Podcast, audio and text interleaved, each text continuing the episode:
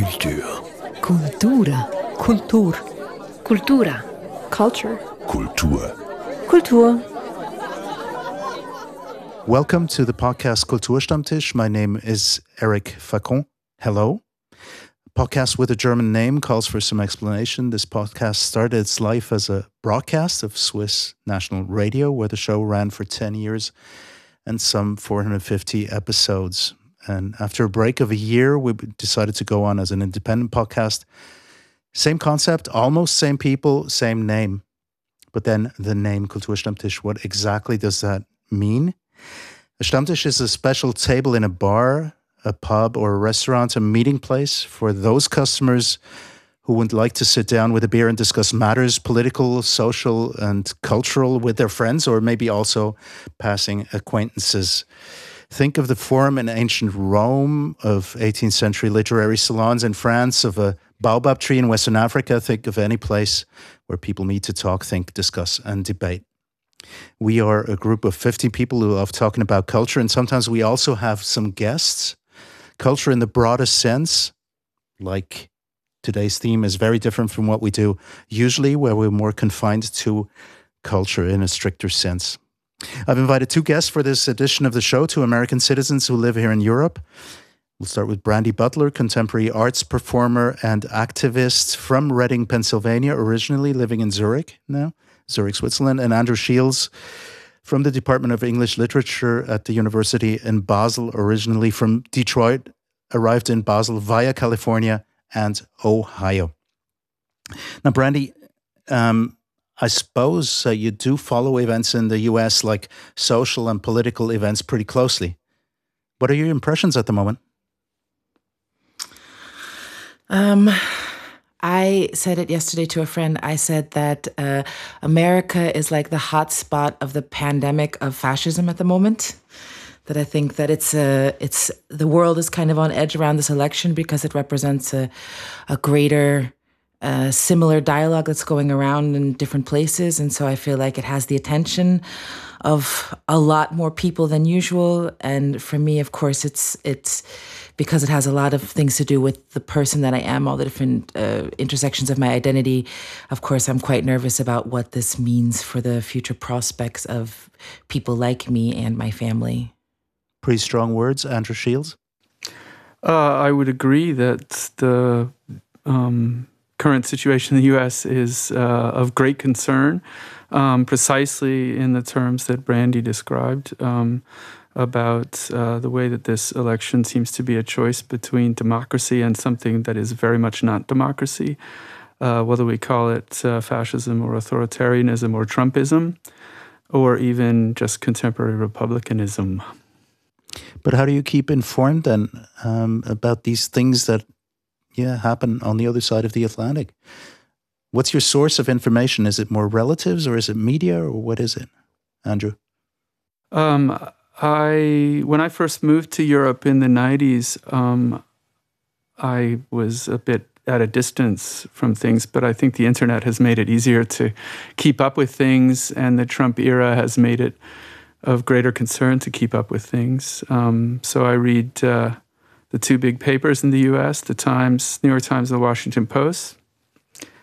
Um, I also try to read American reporting in the German press, so Süddeutsche Zeitung usually, or Republik in Switzerland. Um, try to make sure I'm not just in my liberal bubble, bubble hmm. right? Uh, um, and yeah, follow people who are of interest on Twitter and Facebook, and keep in touch with my family and friends in the U.S. on Facebook. So that's sort of my information world. We'll uh, get back to those relatives and friends mm. that maybe keep you posted about what's going on. Brandy, what about you? How do you how do you get your information? Um, I feel like it comes from all different sources. I mean, of course, relatives and friends, as but I feel like that's the the least is from relatives and friends. Um, I also read the New York Times every day. I have a subscription, and uh, I would say, other than that, I feel like a lot of the impulse to look comes a lot through social media, where I work a lot in I use this very much as a tool in my work and so I find impulses quite often that lead tell me to go investigate further So uh, yeah, I feel like it's a little bit of everything, but the internet is definitely the strongest source. We have the feeling that it all looks pretty crazy over there, all shook up. Um, we don't know. On the one hand, there's a president who says that all media is biased if it's not for him. Um, it's pretty strange. What do you hear from your relatives then? How how how do they feel about the situation, Brandy? Different people feel different ways. I mean, I have I have a, a quite a split family situation in that my dad is black American and my mom is white American, and so in the context of our family unit and my my siblings and I, we're all fairly on the same. We're in the same bubble, let's say, or more or less. And uh, so I feel like from within my f- immediate family structure, I hear a lot of worry and frustration and concern. Um, and then I have other family members who I've even distanced myself from as a result of all of this, uh, where I can see through social media that they also have worries and issues and concern, but more aligned with um, the right wing values. What do you hear, Andrew? Brandy just alluded to some sort of separation of, yeah, family members, even like uh, some sort of infighting uh, over different opinions about the political situation. Do you get the same feeling too? Well, my immediate family, like Brandy's, is uh, all on the same page. Let's use a different metaphor. Uh, uh, all in the same bubble. My one of my sisters is a lesbian and has been um, active uh, in in politics around that issue for her entire adult life. Um, and that's influenced all of us. Uh, though my parents were in the civil rights movement in the 60s, so that also influences all of us. Uh, my mother's family um, has tends to be more to the right in general, though it's interesting to see two cousins that I have who are brothers, one of whom has been sort of pretty much apolitical his whole adult life, and he's gone gung ho anti Trump now and will be voting in a presidential election for the first time in his life uh, mm, next that's month. That's an interesting point, huh? And his younger brother, who's a lifelong Republican voter, uh, their father was a kind of conservationist, old school, moderate Republican. And uh, he had gotten much more conservative, the younger brother, uh, with Bush um, and was not happy with Obama, but he's also uh, very disconcerted by Trump uh, mostly as a person, I think, more than his policies, which is a little bit puzzling to me. But I understand. Well, the, the thing is that in my family uh, in America, it's like this. Uh, a couple of my cousins uh, tend to avoid the theme of politics right now because um, one of them is pro Trump and the rest is against Trump. And apparently, uh, they want to avoid fights at family reunions because of that particular topic. But both of you have alluded to bubbles that we live in and to a sort of a division in society. Are we watching a, a society from far now where we mm, both, both all, all three of us have roots over there? But are we watching a divided society as it as it never was before? What do you think, Brandy?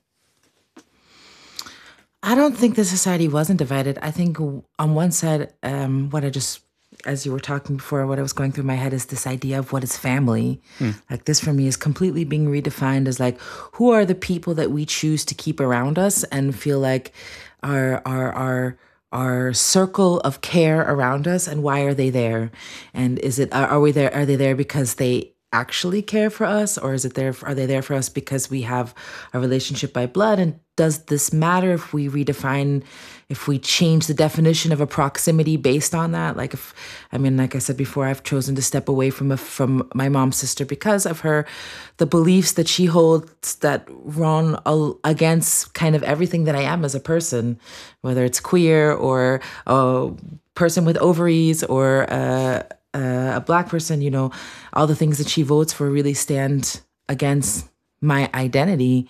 And so for me this this question's been bubbling for a long time is what to do with these people that we've been told we should be bonded with but actually we have no commonalities. And why should we continue to be close to them if therefore we have no commonalities? Andrew, I see you nodding. um, I think I, I liked that expression, Brandy. The the circle of care, right? um, perhaps I would address that also in terms of sort of one.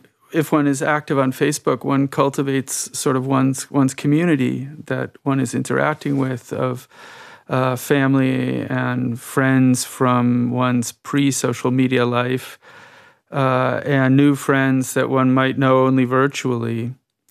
And uh, over the last four years, I've definitely noticed, you know, there both people coming out already in 2015, 16 with ideas that I find repellent. Um, and then uh, associated with Trump and the Republicans, and then uh, over the course of the past four years, um, um, people's positions shifting, and uh, there comes a point where I say to myself, I, "I'm sorry, I have to cut this person off." um, because it's it's it does damage to me. It's uh, to interact with them. It's not. Don't want them to use your expression to be part of my circle of care. But that feeling of division of the American society, Andrew, um, if you were to address that, do you have a feeling that this is new at all, or did it just come to the surface because of the current administration? What would you say? Uh, I don't think it's new at all. I mean, there's been a lot of uh, reporting and, and writing in the past few years about uh, the pre Civil War situation in the US, uh, where the country was vehemently divided in all kinds of ways. Um, obviously, centrally around the issue of abolitionism and, and pro slavery people. Um, and then, even in the 1960s, of course, the the the the the very negative polling around King, who is now seen as a, a hero by so many people, including quite a few right wingers, but they were the type of people who despised him at the time, um, and there was a, there was a lot of division there. Um, it's uh, one of those things where where you know every few decades it appears that the the basic fundamental divisions in the U.S. come to the surface in a more explicit way, or maybe come to the attention of sort of the the rather narrow mainstream attention world, so to speak. Uh, um, and that's what we're we've got right now. Um, you know, fueled in the immediate sense by Trump, but more broadly by the developments of the Republican Party in the last quarter century. So it's more of a question of uh, Donald Trump and the political party behind him. I don't think so. I mm-hmm. think uh, the rhetoric. I think for for me, what it just exposed is that there just is a divide between people, which we already know. This. I mean, there's a million books in the history of the world which talks about the people who dis, do this and the people who do this, and how those people fight, and eventually they get along again. And I personally feel at the moment that there's just this really strong. We're at this moment in time where we just really realize what do we do if we don't get along? And for me, it doesn't matter. Like, I don't have a problem with other people having different belief systems. If someone doesn't like gay people, whatever, they can also not like gay people. For me, the issue, and I feel like what is so polarizing, is that we still expect people, all people, to have this the decision about civil, civil and human rights for those other people. And that's why I think the pool became so strong right now is because the progression of like so many uh, oppressed groups have gotten so much more, I put that in quotes, but have come a long way in the last, let's say 40 years in terms of the rights that they've been afforded in a public, public room. And that this is becoming more and more a conflict in a public space. And for me, I feel like as long as we uh, allow the right for all people to decide everybody's business, then then this will only get worse. For me, there has this is just it's just pushing a a, a hot spot button that is just waiting to explode, in my opinion. And I feel like that's where we are now, where like it's at the point where it's so vitriol, it's so contested these beliefs that we have about how one should live, that it's uh, just resurfaced in the way that's un- it's it's it's no longer ignorable. It's no longer suppressible. Suppressible. I even feel for myself like after these last eight months, I don't ever imagine myself going back to a place where I suppress my feelings around being treated uh, negatively as a minority in a public space or in a in an institution. But I did for a really long time. Mm. We're talking about a polarized um, situation. Um, I want to get back to that point of the media. How far do you think that the media are responsible for this? Um, you know, like uh, the divide runs through the media in America as well. We all know that. On the one hand, you have Fox News, and then a couple of the others on the other side. Andrew Shields. Um, if you start with mentioning Fox News and then the other side, I mean, one of the things that goes on in the 1990s with the founding of Fox News um, was the explicit goal of duplicating what they saw as a liberal bias in the media with a conservative bias or a, a radical right wing bias.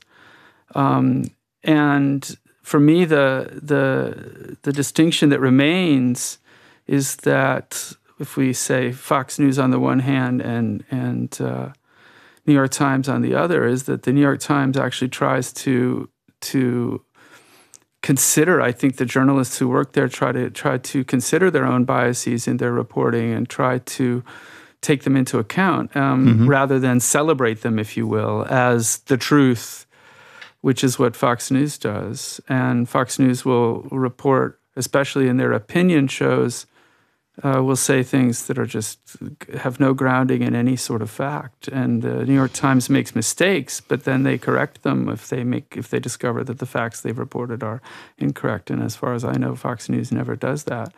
So obviously, I I'm on the side of that the the media bias. Uh, if the, if we want to use that expression in the U.S., is that the the well, at least Fox News is is is openly biased and proud of it, right? Brandy, what do you say? Role of the media in all of this? I don't know. I want to say that it's the media's fault. I feel like the media is like the Pied Piper in that sense. Like they're playing, you know, people, people, uh, not everybody is smart. Not everybody is educated. Not everybody has, has learned critical thinking skills. I mean, this alone, like learning critical thinking skills in school is, I feel like, a concept of the last 25 years. So I feel I I don't know. I don't want to blame it on the media and I don't want to blame it on the people either. I feel like it's just the nature of maybe it's for me more the nature of people being afraid. You know, and for good reason because again, we are like for people who who want something I, I personally feel like you should be able to live the way you want to live as long as it's not harming other people. Mm. You should be able to do the things that you want to do and have the beliefs that you want to believe. That's my personal feeling. But I feel like it makes a lot of people afraid that that can't that won't be true. I mean, when we look at gun rights, we see this like people believe they need these guns for safety. I don't believe this. I don't need any guns. But just the mere threat of those guns being taken away, whether it's real or not, causes such a reaction of of of hysteria almost in people. And so I don't feel like it's actually I feel I don't want to blame the news specifically because I feel like it's just a symptom of a mm-hmm. larger problem. I mean, I definitely see that they they are good at what they do. They're good at instrumentalizing people, but I mean, I also as a grassroots organizer, I also instrumentalize people. Mm-hmm. So I don't I for good for good, I I think, but I see that these um yeah, for me, it's not so simple to say like the media is the bad, Fox News is the bad guys. Mm, that's just maybe just a contribution to the whole thing, to the whole picture nationally, mm. because they um, multiply um, some some sort of opinions that people might have. What I get the feeling when I'm watching this thing about division, um, you get discussions about politics in America, and it always seems to be a lot of shouting instead of discussing. But how did we get there? Because, uh, Brandy, you rightly say that you are instrumentalizing people as well, but you're doing it in a way you, you don't tap into people's fears to make them decide on life, right?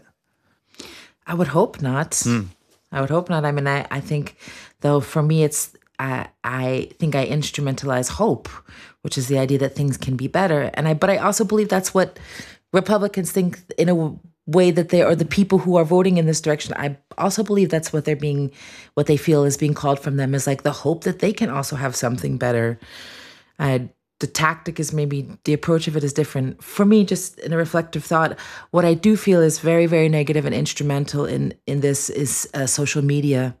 That there's a for me, there's one thing to say the rhetoric, and then there's one thing to create areas like uh, communities where rhetoric can exist because there you see like it, it builds and it reverberates out and I, I feel like in 20 years we'll look back at something like facebook and be like wow that was really unbelievable how this this media so or like this this connective place let uh, all this negative rhetoric spin around amongst itself between people. This I think is super bad. So maybe Facebook is more important than the media in the end, or social media in general. I kind of feel like at the moment, social media in general is the much more important news source for most people.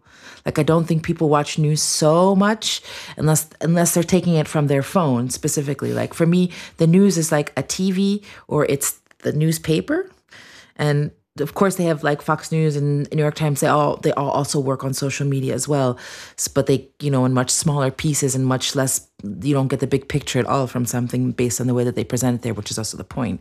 But um, I feel like most people get there, or most people I know, most people I know get a lot of their information, or at least the impulse of information, from social media. Andrew? Um, the particular thing that crossed my mind with both of your remarks in the last few minutes is something I just read uh, that was in the New York Times in the last few days was a, a piece by two political scientists who were surveying uh, a broad spectrum of Americans and said that um, that for a 15 or 20 percent of the population who they described as political junkies, there is this extreme polarization. Um, and then for most of the rest of the population who are not like avid followers of politics, um, they look at the political scene and see the kind of divisiveness and shouting at each other and so on and get turned off by it. And that's that's uh, something I think for traditional media uh, and for social media to to to be considering, and for people who are political junkies. I guess I would number myself among them. Uh, that uh, you know the the vast majority in the U.S. don't want to think about politics that much and don't want to think about politics that way. Right. Um, there's there's one thing that I wanted to address, um, namely the United States of America as a as a cultural force. We're taking a, a complete turn here in uh, in direction of, of the discussion, but anyways, it's a thing that's been bothering me for a while because I think my parents who emigrated to the United States when they were young, they met uh, maybe a different country than uh, it would be nowadays. The United States was a dominant cultural force in the past century. We know all about the books, the films, the music, etc., etc., that have influenced Europeans to think that maybe the American dream was a possibility, that it was there, and that it lived in the United States of America and nowhere else. Yeah, what kind of images do we get nowadays out of America? Andrew? Um, the cultural images, you know, in terms of cultural products, like films and music and television, um, um, seem to me like they're more or less, you know, continuing along the same paths that they've been on, um, with perhaps a somewhat broader perspective at times. I'm thinking of something like Ava DuVernay's series "When They See Us," um, about the the um, five uh, young uh, teenage African Americans who were called the Central Park Five. Hmm.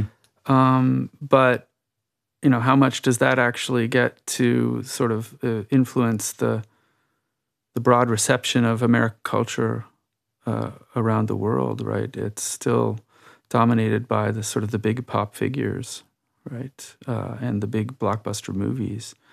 But do your friends still buy into that? I mean, I'm talking about your Swiss uh, friends now. My my Swiss friends, Yeah, I like the American think- dream as a concept, you know?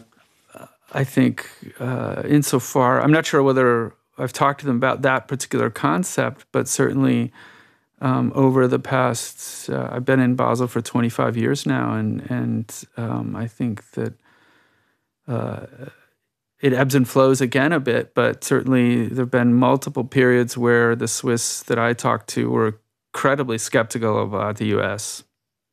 and developments in the U.S. Uh, while still being great fans of American cultural products. Brandy?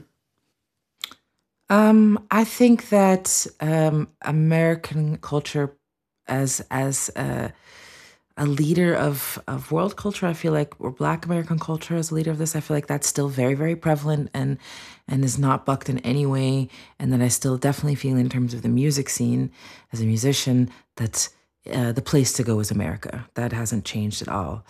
Um, I do th- feel like people are more skeptical at the moment, but I feel like people were always skeptical. I don't know anybody that sold the American that was like bought by the American dream here, other than the idea of like getting becoming big and famous, like the star hmm. dream.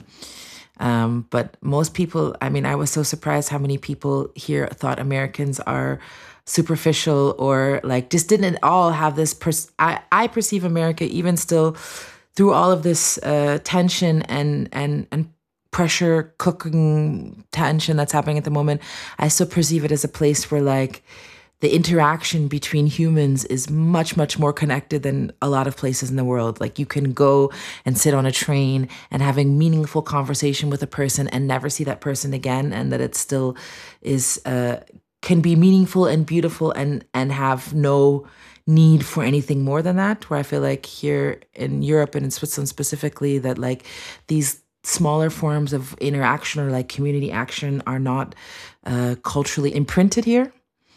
So I am always surprised that most people don't value this aspect of American culture. This kind of, there is this like communal culture of of welcomingness in in a way. I mean, of course, we're talking about this great divide at the same time. But mm-hmm. every time I go back to Philadelphia, I feel like I could live here. This is a great city. Everybody's so welcoming, and you meet, they talk people, and you know, like they're really even in Philadelphia. I think is actually a really super good image of a city that's very segregated, very many different cultures, like class differences, and that yet there's like a rallying togetherness in this place.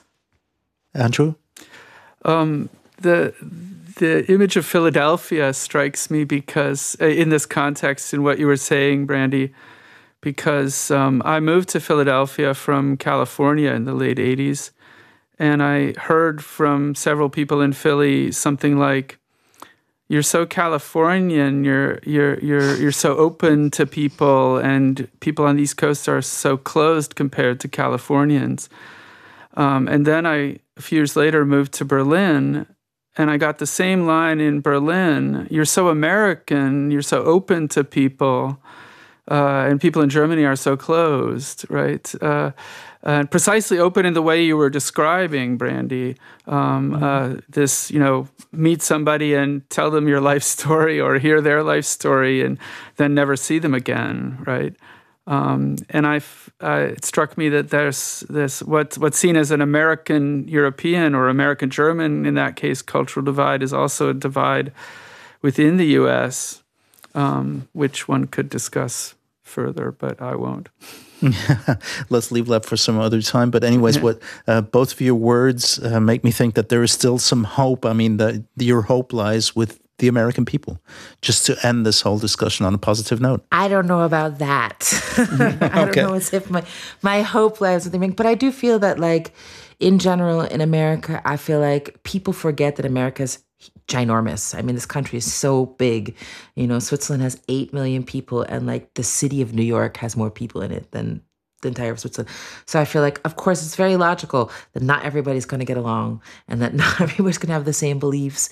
And I think it's it's a it's a it does America it does the United excuse me it does the United States. I also want to stop saying America. it does the United States a disservice to say uh, this this massive land of so many different people of so many different cultures uh, is only at riff with each other because there are pools in and all over the US where where I feel like these things do exist where people do get along. I mean, I feel like Philadelphia is a really great place like this, or like in New York City, or these metropole areas. And I'm sure that there's also suburban areas, which is not my my forte, but I feel mm-hmm. like I'm sure there's suburban areas where like these these different beliefs have found a way to coexist with each other. The you know the, the extremities of these poles, or at least I I yeah. I mean, I feel I definitely see this in New York City for sure. And so I, in that sense, I have hope because it already exists, you know? But and I don't know if I have hope for the whole of the United States.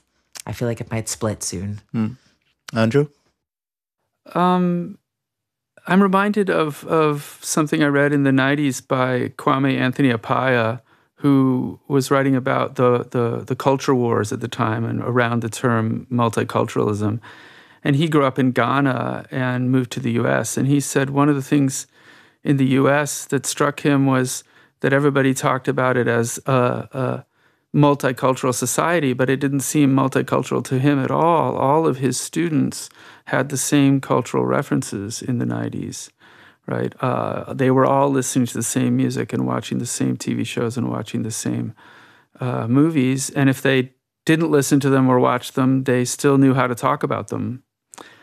And one thing that crosses my mind as I ponder that is that uh, there is uh, perhaps yeah he saw he saw America as a monoculture in the 90s and there is perhaps a tendency in the internet age for that kind of monoculture to start to fracture in various ways as people split off into their own their own worlds of what they're what music they're listening to and what what uh, films and television shows they're watching um, but I, I would still hope that there's there's things that people can find ways to talk about with each other, um, be it uh, Beyonce or or Marvel, the Marvel Cinematic Universe, or uh, a popular TV series, or even politics.